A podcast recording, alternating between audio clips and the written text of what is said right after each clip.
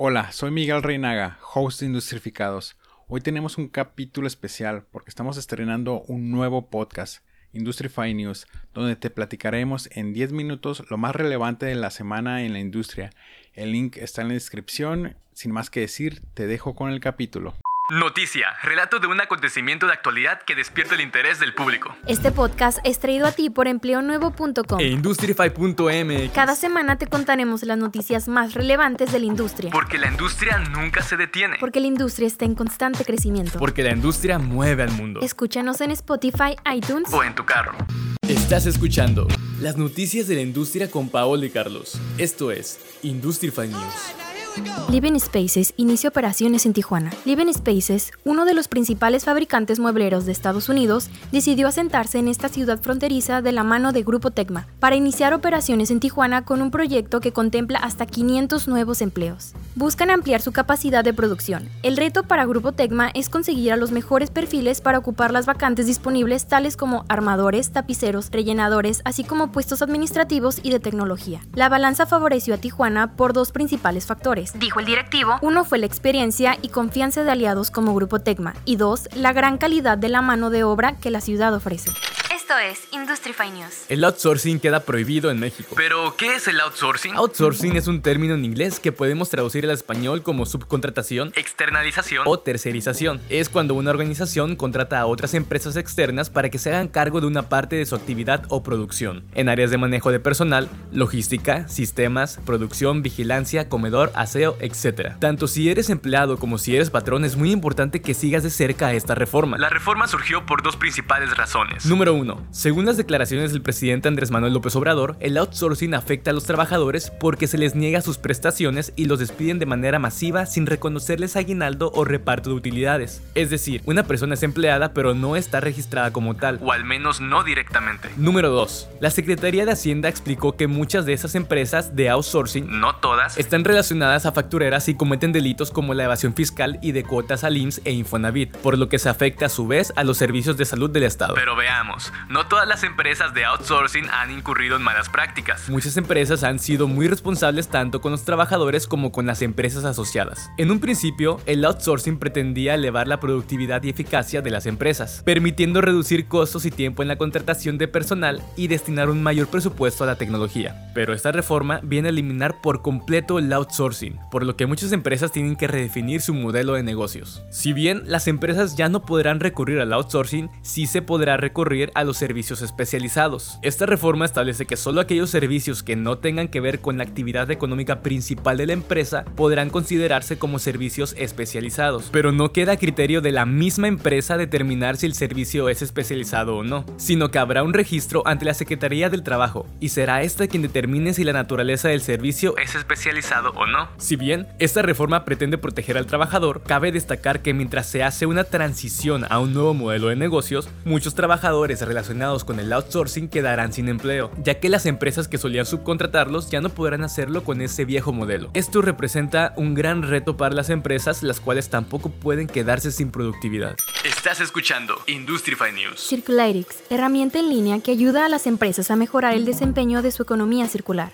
Circularix proporciona los conocimientos necesarios para ayudar a las empresas a una toma de decisiones estratégica, medir el rendimiento de la economía circular y hacer un seguimiento de los progresos en relación con los objetivos estipulados. Estos conocimientos son vitales para las empresas que están recurriendo a la economía circular para cumplir sus objetivos de desarrollo sostenible de la Organización de las Naciones Unidas y los objetivos de cambio climático. Cabe resaltar que las empresas de todo el mundo ya están aplicando los resultados de sus evaluaciones de Circularix para tomar decisiones estratégicas se ha desarrollado con más de 30 empresas de la red de la fundación y ahora está disponible en español, inglés, portugués y chino. Es gratuito, puede ser utilizado por cualquier empresa, independientemente de su tamaño, industria o región, y es vital para cualquier persona que se tome en serio la transición a una forma circular de hacer negocios. Cualquier empresa puede inscribirse para contemplar una evaluación Circularix sin costo alguno. Una vez admitidas, las empresas deben recopilar datos relacionados con una aplicación de la economía circular en áreas clave de su actividad y contemplar un formulario de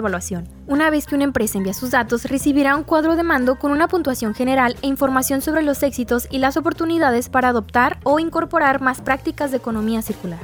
Estás escuchando Industrify News. México volvió a ser el primer socio comercial de Estados Unidos en febrero. El Departamento de Comercio informó que en febrero México se ubicó como el primer socio en el comercio de productos de Estados Unidos. Con un comercio, importaciones más exportaciones, de 48.500 millones de dólares, México volvió a ocupar ese liderazgo que perdió frente a China desde abril del 2020 en términos mensuales. En febrero, México enfrentó en particular problemas en su producción por la carestía de gas natural derivada de las afectaciones climatológicas en su principal proveedor, Texas. Por su parte, China celebró el 12 de febrero el Año Nuevo Lunar, para ellos uno de los eventos más importantes. Y las celebraciones en todo el país que pueden durar hasta 7 días propicia la inactividad en muchas empresas. De todo el comercio de productos de Estados Unidos en febrero, México registró una participación de 15.3%, mientras que la de China fue de 13.7%. Aunque China fue el primer socio comercial de Estados Unidos en enero pasado, en el acumulado del primer bimestre México lo superó con una porción de 14.9% frente a 14.7% del país asiático. En particular, México tiene como principal ventaja su cercanía en el mercado estadounidense y una perspectiva favorable con las tendencias de deslocalización y la contratación interna, dada la alta integración de sus cadenas de valor industriales con Estados Unidos. Industrify News. Cae exportación automotriz en México por falta de resinas plásticas. La industria automotriz en México sigue afectada por la falta de semiconductores y resinas plásticas, lo que ocasionó una disminución de 13% en la exportación de vehículos en marzo, según cifras del INEGI. Fausto Cuevas, director general de la Asociación Mexicana de la Industria Automotriz, destacó que México aún está por debajo de las cifras de exportación hacia el mercado estadounidense previas a la pandemia, no así el caso de Corea del Sur. Corea ocupa ahora el puesto que teníamos el año pasado como fabricantes mundiales de vehículos. El presidente de la Industria Nacional de Autopartes, Oscar Alvin, comentó que prácticamente a la mitad de las fábricas les está afectando la reducción de modelos por abasto de semiconductores. El cierre de gasoductos en Texas afectó la operación de plantas que fabrican materia prima para resinas plásticas en el Golfo de México. También comentó, en semiconductores seguimos sufriendo. Nos recuperaremos hasta la segunda parte del año, si no sucede nada extraordinario en Taiwán.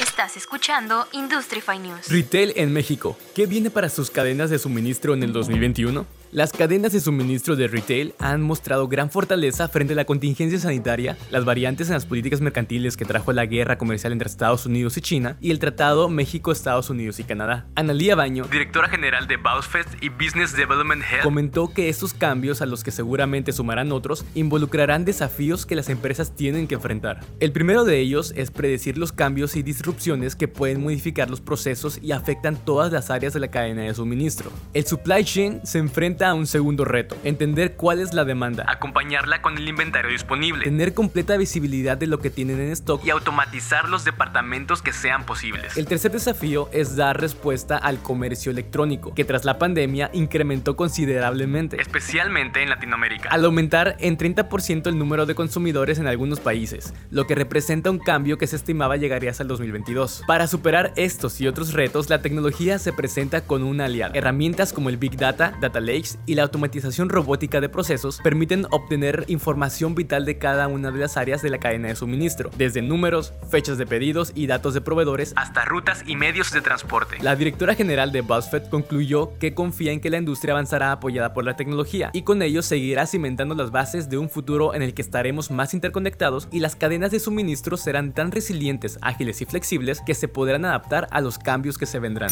Esto es Industrify News. Crean la plataforma llamada MX para promover a México en el mundo. La plataforma digital fue desarrollada por México Industry y se creó con el propósito de promover las ventajas competitivas de México a nivel internacional e incrementar la atracción de inversiones. Es impulsada por los estados de Aguascalientes, Chihuahua, Coahuila, Colima, Durango, Guanajuato, Jalisco, Michoacán, Nuevo León y Tamaulipas. En ella destacan datos sobre las características que tiene México en materia de infraestructura, economía, calidad de vida, facilidad para hacer negocios y se dan a conocer los sectores estratégicos de cada estado, entre los que resaltan el automotriz, aeroespacial, dispositivos médicos, eléctrico electrónico, energía, empaque y embalaje, agroindustria, metal mecánico, logístico, minería, químico petroquímico, tecnologías de la información, textil, cuero calzado, joyería, así como indicadores sobre la economía estatal, mercado laboral, talento humano y educación. Ofrece datos sobre la geografía, demografía, clima, conectividad, infraestructura en industria, seguridad y logística, servicios, agua, energía, telefonía y fibra óptica medios de comunicación, servicios de salud, vivienda, infraestructura turística, de cultura y deporte. La plataforma cuenta con una herramienta llamada Industrial Park Search, la cual permite ubicar los parques industriales de cada región y conocer la información de cada uno de ellos. Además, cuenta con una sección de noticias relevantes sobre la industria en el país y eventos próximos de interés sobre manufactura, materiales, logística, transformación 4.0, entre otros. La plataforma Investing MX se encuentra disponible para todo el público en